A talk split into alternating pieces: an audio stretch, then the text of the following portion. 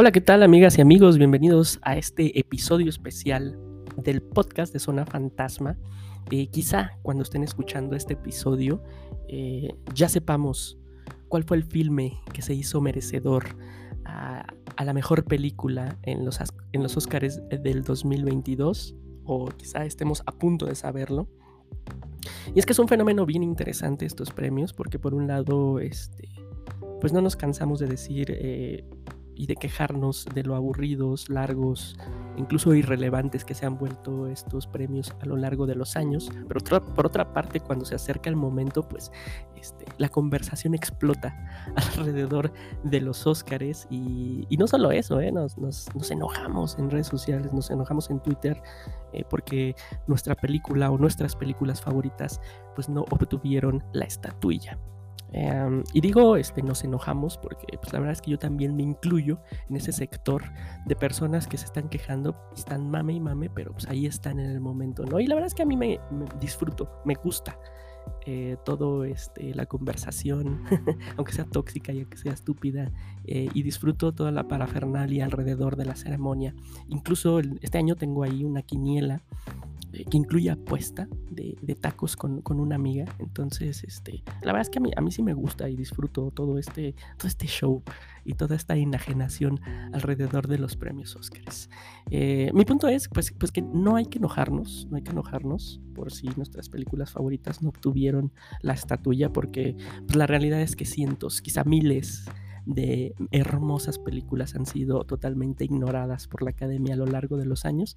Y un poquito en este sentido es que armamos este eh, pequeño podcast, este podcast un poco de emergencia, donde armamos una lista de 10 películas que han sido ningüeneadas por la academia. Eh, y bueno, ¿qué les parece?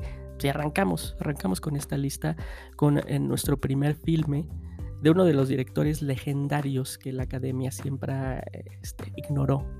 Ignoró en su momento, ahora este, pues sí, ya saben, lo, glorifican con premios especiales, pero en su momento, pues sí, un poco este, ignoró bastante, me refiero a, Charles Chaplin, no sé si lo ubican, y, me quiero referir a su película del año de 1931, Luces de la Ciudad, City Lights, que al menos en mi opinión se encuentra en el top 3 del canon de Chaplin quizá junto con este, Tiempos Modernos y La Quimera de Oro. Eh, la película más emocional de Charles Chaplin, la película, si lo quieren eh, denominar de alguna forma, tierna de Chaplin, eh, que trata sobre pues, el famoso vagabundo Charlotte y su lucha por ayudar a una florista invidente, una florista ciega. Y, pues de eso trata un poco la película, ¿no? De, los esfuerzos del vagabundo por, pues por hacerle la vida más ligera a esta, a esta chica de la cual se enamoró.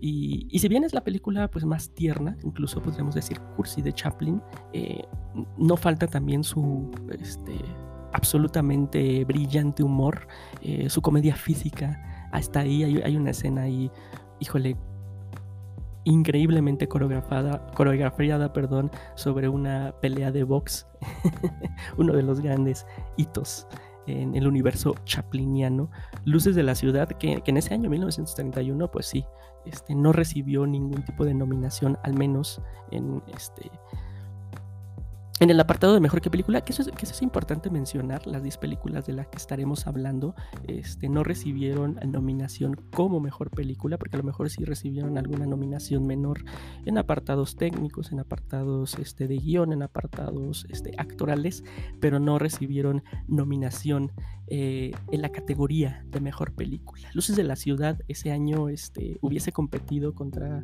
Eh, la, ganadora, por ejemplo, del año 1931 fue una película llamada Gran Hotel. También estuvo otra, este, hay otro filme llamado Bad Girl. Creo, creo que de este año, la, este, de las nominadas, la que más trascendió, al menos en el eh, subconsciente del cinéfilo, fue El Campeón, una película de King Vidor.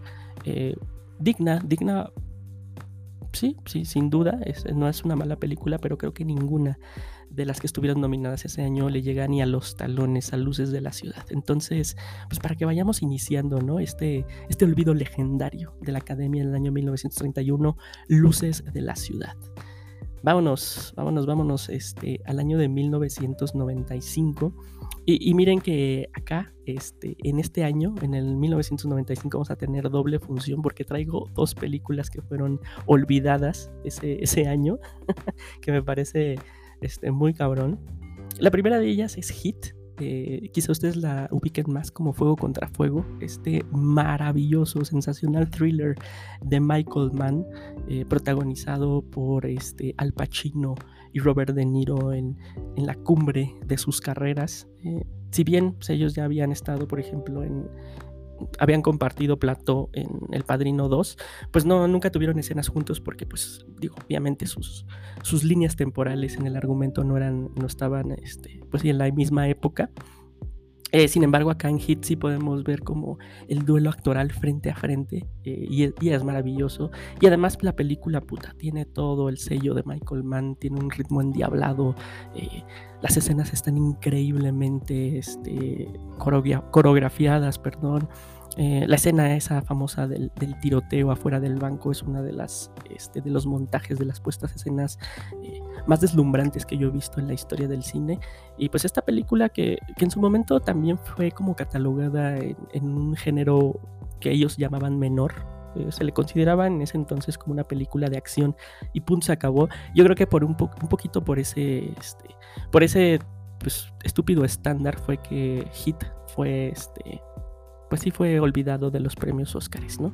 Em, la segunda película de la que voy a hablar, que fue también, este, que no recibió nominación, al menos en Mejor Película, porque creo que sí recibió este, alguna nominación en apartado de guion, eh, quizá alguno actoral, fue este, Seven, eh, Seven de David Fincher, que bueno, pues yo creo que no, no requiere presentaciones. Eh, eh, esta película protagonizada por Morgan Freeman y Brad Pitt, eh, un thriller increíblemente gótico, este, gore, sangriento, obscurísimo. Eh, quizá, quizá por ahí este, es que la academia no quiso este, nominarla en mejor película porque pues no son como tres adjetivos que, quepan mucho ¿no? en, los estándares de, estos señores que eligen las películas. ¿no? Seven fue una película, este, pues sí, también ignorada eh, en, el año de 1995. Y lo que se me hace más escandaloso es que la verdad es que 1995 fue pues, un año pues flojito diría yo, ¿no? Ganó, ganó ese año, ganó Braveheart, Corazón Valiente de Mel Gibson, que miren que, a mí me gusta un chingo esa película y que creo que Gibson es un tremendo narrador y yo podría ver 26 veces este Braveheart y jamás me aburriría. O sea, este podcast no va como de criticar a las películas que sí fueron nominadas o que sí ganaron, sino más bien como pues a los olvidos de la academia, ¿no? Ese, ese año ganó Braveheart, este, creo que estuvo el cartero llama dos veces y, y estuvo también nominada, por ejemplo, Babe, el pueblito valiente, que miren que tampoco este, la quiero criticar porque es una película que tengo como, eh, que la recuerdo con un montón de cariño, sobre todo ahí por, por cuestiones familiares. Este, amo Babe, el puerquito valiente, pero pues eh, para ser bien honestos, pues no creo que sea una película superior a Hit o a Seven, ¿no? eh, sin embargo fue nominada porque pues tiene como un, este, pues es una feel good movie, ¿no? Que, encajaba en ese momento en lo que quería la academia este, comunicar dentro de sus nominadas y, pues obviamente Hit y Seven no lo eran. Entonces pues sí se me hace como un poquito de resaltar este, y, de, y de reclamarle ¿no? a, a los Oscars que no hayan nominado a estos dos peliculones. Esas fueron este, nuestras películas número 2 y, 3. Eh, vámonos a la cuarta de la lista. Eh, vámonos al año de 1998 con también una película maravillosa que no recibió ninguna, eh, que no recibió, perdón, nominación como mejor filme. Me refiero al grandioso, grandioso, grandioso trabajo hecho por el director Peter Weir, The Truman Show. que, que puta, y, miren que también Peter Weir, además de The Truman Show, Peter Weir siempre se me ha hecho un director bastante este, infravalorado eh, en, Hollywood, que siempre se le ha puesto como uno, dos, tres escalones abajo de los grandes directores de los 80s, 90s, este, cuando la verdad es que pues está a la altura, ¿no? Está a la altura de Michael Mann, está a la altura, me parece, de, de los Spielbergs, de los Scorsese, ¿no? Este, pues al menos pues no diría que es mejor que ellos o, igual de bueno que ellos, pero sí juega en su cancha, ¿no? Y, Peter Bayer pues, siempre ha sido como un poquito, este, pues sí, siempre ha estado como más en el sótano de estos directores americanos de esta época. Y The Truman Show, puta, pues, tremendo peliculón, ¿no? Que además en su momento, pues sí, creo que yo sí, sí rompió varios este, clichés de la, de la narrativa americana, ¿no? En una película extraña, distópica, este, que criticaba un chingo eh, en ese momento cómo se comportaban, cómo se siguen comportando los medios y, y cómo este, pues también este ataque a las, a las personas, a las personalidades y a las celebridades este, en estas épocas, una película en ese sentido, incluso yo diría, me atrevería a decir adelantada a su época, que fue este, pues, pues sí, no, no, no fue tomada en cuenta por los Óscares y además y, si además a eso le agregan que, en sí fue un año bastante polémico en, la premiación, porque fue el año que ganó Shakespeare in Love, que es una película bonita, pero pues que no, no se esperaba ni mucho menos que, que ganara y que además competía con, pues, con este, pesos completos, ¿no? Pues, nada más le arrancó el Oscar a, la favorita de ese año que era Rescatando al Soldado Ryan de Steven Spielberg, una obra maestra también de la narrativa.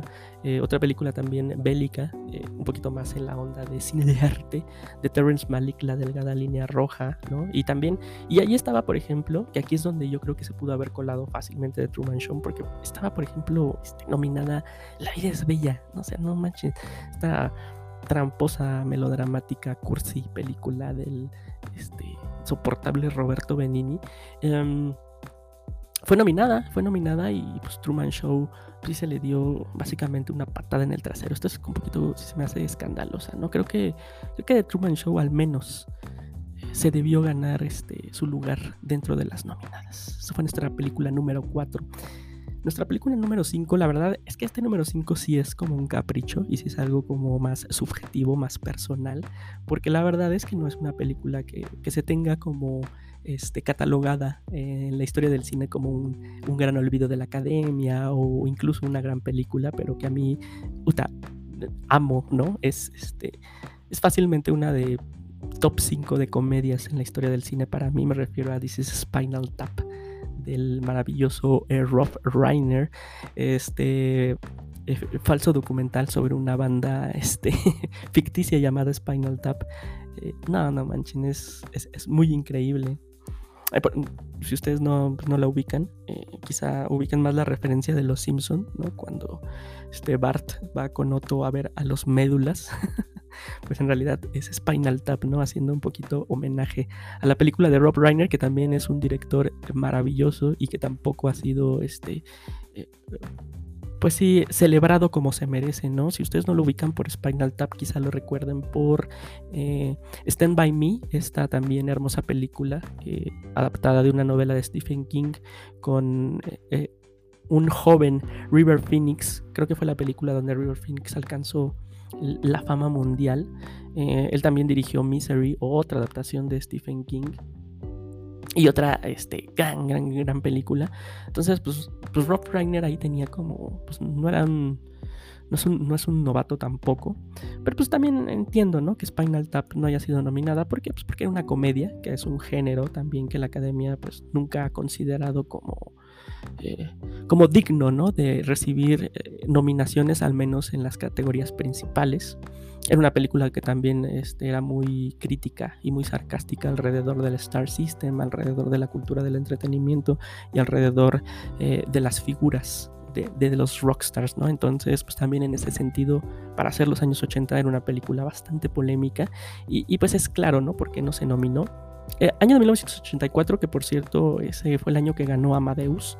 No me quejo, maravillosa, este, esplendorosa biopic de Wolfgang Amadeus, dirigida por Milos Forman, eh, que también estuvo ahí, por ejemplo, Los Ritos del Silencio, de Roland Joffé, creo, Pasaje a la India de David Lean, En el lugar del corazón.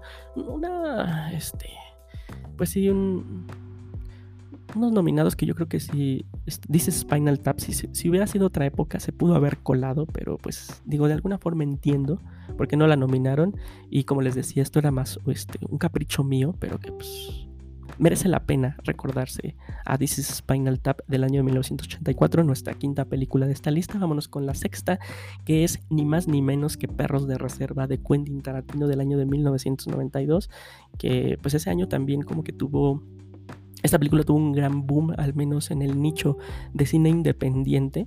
Eh, se hizo muy grande, se hizo muy grande en este, en este sector independiente y pues obviamente los Óscares pues le negó la entrada, ¿no?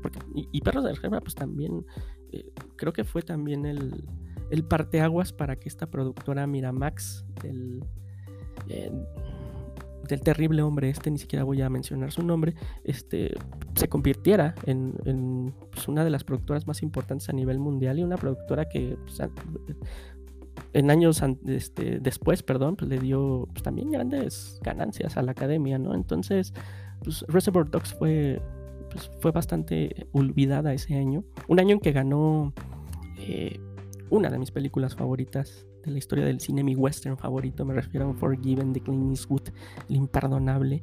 Eh, y que también tuvo otras grandes nominadas, por ejemplo estaba este juego de lágrima de Crying Game, otra también excelente película del irlandés Neil Jordan con, con Forrest Whitaker. Estaba también Cuestión de Honor y estaba, y aquí, ah, estaba Perfume de Mujer, por ejemplo, ¿no? Este Scent of a Woman, que la verdad es que yo sé que me voy a ganar varias enemigas y enemigos, pero siempre me, se me ha hecho una película increíblemente sobrevalorada y siempre se me ha hecho la actuación del Pacino también, pues muy, muy, muy, muy sobrevalorada, ¿no? De este, este hombre es ciego. Si bien, sí, hay que aceptar que tiene momentos memorables. Basta recordar aquel tango, ¿no? Eh, que, que bailaron, este, que bailó al Pacino, pero siempre se me ha hecho como una actuación súper, súper sobrecargada, exagerada, sí, sobreactuada de Al Pacino. Entonces, pues miren, si a mí me hubieran preguntado, yo hubiera preferido mil veces que nominaran a Reservoir Dogs que a Perfume de Mujer en el año de 1992, ¿no? Y, creo que también fue una oportunidad perdida por la academia para meterse a un, este, pues a un mercado nuevo, ¿no? Un mercado con consumidores diferentes, ¿no? consumidores independientes, este, ávidos de otro tipo de cine, otra oportunidad desperdiciada por la academia eh, al no nominar a Perros de Reserva del año de 1992. Vámonos a la séptima película, este, que es eh, hace rato les decía que, este, que la comedia es un género, pues que sí, así es bastante maltratado por los Oscars, eh, históricamente. Digo, ahorita ya hay como que más campo y hay más chance para la comedia, pero antes sí era así como de, ah, ese género este, barato, ¿no? Ese género menor eh, en el cine. Y, otro, y, quizá aún más, género que ha sido este, también pisoteado por la academia es el, género del terror. Y, para muestra, pues este, este ejemplo, del año 1968, cuando el bebé de Rosemary, de Roman Polanski, este, recibió una patada en el trasero, ¿no? Y no fue nominada este, a, mejor película.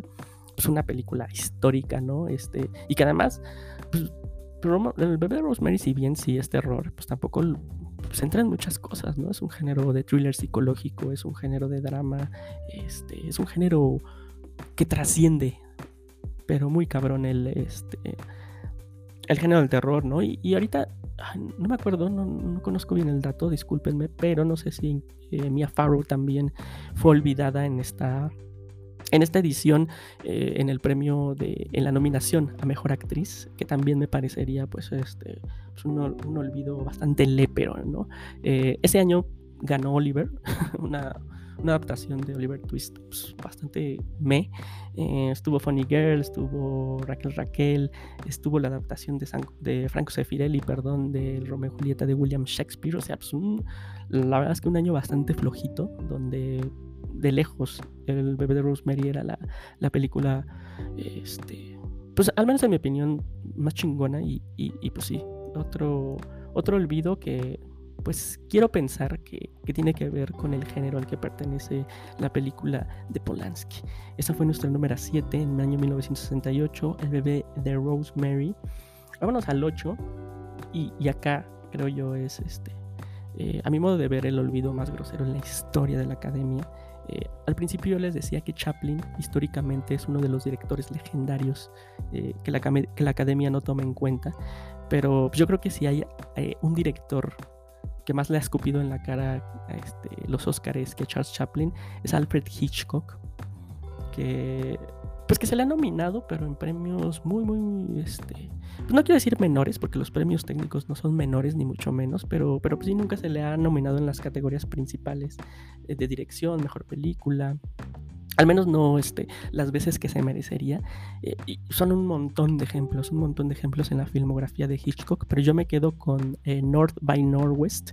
Esta película de año 1959, un fantástico thriller protagonizado por Cary Grant, que este, pues fue, fue desdeñado en el año de 1959. Y puse este ejemplo porque creo que es el ejemplo que mejor este, mejor representa y mejor comunica, ¿no? Porque North by Northwest es, es, cine total de Hitchcock, ¿no? Y, con esto me refiero a que, es una película que fácilmente pudo haber recibido este, todas las nominaciones en los apartados técnicos porque tiene este, un montaje precioso, la edición es maravillosa, la puesta en escena, el diseño del sonido, eh, todo, todo eh, el diseño artístico, todo alrededor eh, técnicamente de North by Northwest es ejemplar, es admirable.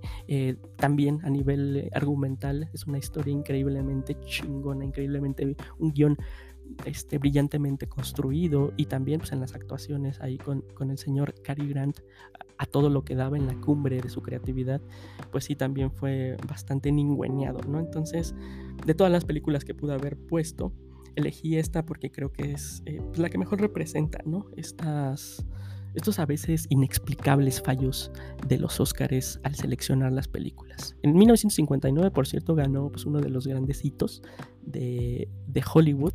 La película que, de hecho, esta película permaneció muchos años como la película con, más este, Óscares hasta que llegó Titanic, me parece. Estoy hablando de Ben Hur, eh, la película bíblica protagonizada por Charlton Heston. También estuvo ahí este, Anatomía de un asesinato de Otto Preminger, que es grandioso, grandioso este, cine negro. Eh, el diario de Ana Frank. Pero bueno, yo creo que North by Northwest fácilmente pudo haber entrado este, en esta eh, categoría de mejor película y en todas. ¿eh? Este, tenía el potencial para ganar los, este, pues todos los premios que quisiera, pero pues fue, fue, fue, olvidada. Y para mí, este, desde un punto de vista pues, bastante personal, creo que es este, pues sí, es el olvido más, más grotesco que han tenido estos señores de Hollywood. Eh, esta fue nuestra número 8.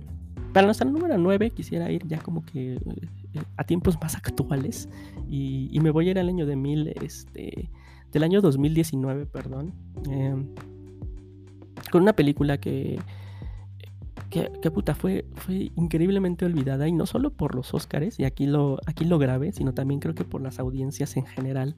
No hubo mucha discusión alrededor de esta película que era increíble, que además que es increíblemente buena, además que está maravillosamente actuada, pues tocaba, este, tocaba fibras muy sensibles sobre este sobre el movimiento feminista, sobre la violencia contra la mujer, eh, sobre todos estos temas que ahorita son este, pues, top one en la agenda social del mundo. Me refiero a The Assistant, eh, una película maravillosa que, y que creo que, lo que tiene The Assistant es que mm, explica y narra eh, la violencia a la mujer desde, un, desde una perspectiva mucho más cotidiana, ¿no? Esta película habla de una chica, de una mujer este, pues recién egresada que entra a una oficina, una oficina godín como cualquiera y ahí pues es este, víctima, ¿no? De toda esta violencia eh, psicológica este, a la que es expuesta, ¿no? En, sistemáticamente en los trabajos, ¿no? Y es que, como les decía, esta esta oficina pues, es la oficina de The Assistant, pero podría ser cualquier oficina en la que hemos trabajado. Y desde ese sentido, pues creo que ahí se siente mucho más cercana, ¿no? Este, la película y, te ayuda a entender como mucho más, este, pues este, esta violencia, ¿no? Y, y, otra de las, este, de los olvidos terribles que se me hicieron de esta película, este, más allá de la nominación eh, como mejor filme, fue también este, que no se le nominó a Julia Garner, que tiene el papel protagónico este, de la película y que me parece una de las mejores actuaciones, la mejor actuación de ese año, así sin duda. Y una de las mejores actuaciones, creo yo, de los últimos 10 años. Pues no, no se le dio ningún premio. Ah, no me acuerdo si se le nominó. Mm, la verdad no me acuerdo, pero al menos sé que no, que no lo ganó. Y eso me, parece también un, pues una grosería tremenda de la academia, ¿no? Em, no fue nominada y, y, está bien, no pasa nada, ¿no? Como les decía, no hay que pues sí, no hay que enojarnos sin las películas no nominadas. Lo que me parecería grave es que esta película pasara al olvido porque el público no la vio. Entonces, pues mi invitación más bien acá con The Assistant es que la vean. Me parece que está en, yo al menos la vi en Prime Video en su momento. Estaba ahí, espero que siga ahí y si no, de verdad, búsquenla. Peliculón, peliculón de Assistant del año 2019 olvidado por los Oscars. Esa fue nuestra película número 9 y nuestra película número este, 10 pues decidí irme a este año. ¿Por qué no? no? Porque también pues, ha habido este. No hubo olvidos. Todos los años hay olvidos. Todos. Siempre va a haber olvidos. Eh, el de este año, el más. Este, eh, el más eh, horroroso se me hace el de Last Duel. La película.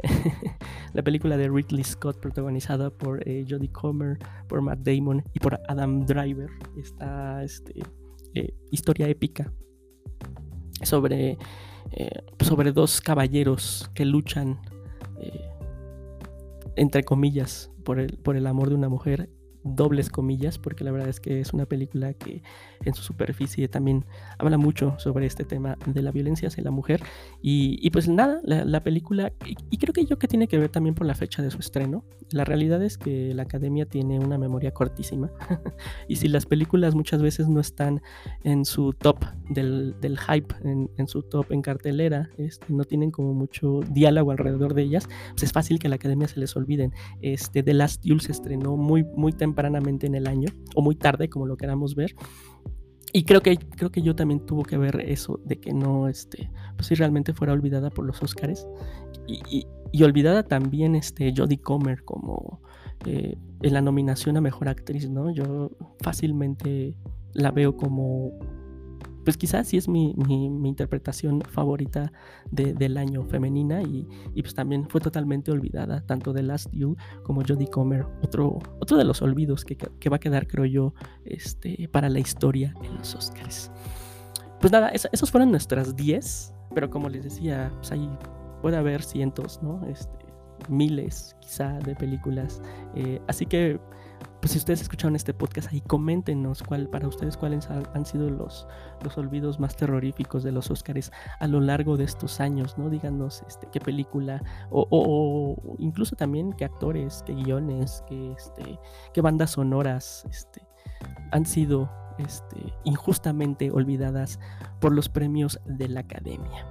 Eh, y también, como les decía, ¿no? Este, este podcast un poquito es eh, para reafirmar el punto de que pues todas estas ceremonias de premios o todos los festivales o todos los circuitos todas las muestras, pues al final del día son microuniversos, ¿no? Son micro, microuniversos este, formados por un pequeño grupo de personas y que no representan o no deberían de ser estándares al menos universales en la calidad cinematográfica ni tampoco estándares para que nosotros como consumidores este, tengamos una guía para ver cosas. Creo que este, son, solo eso, son este, shows y son este, eh, pues sí, entretenimientos que, que, disfrutamos a veces, pero no deberían de ser estos este, estándares universales.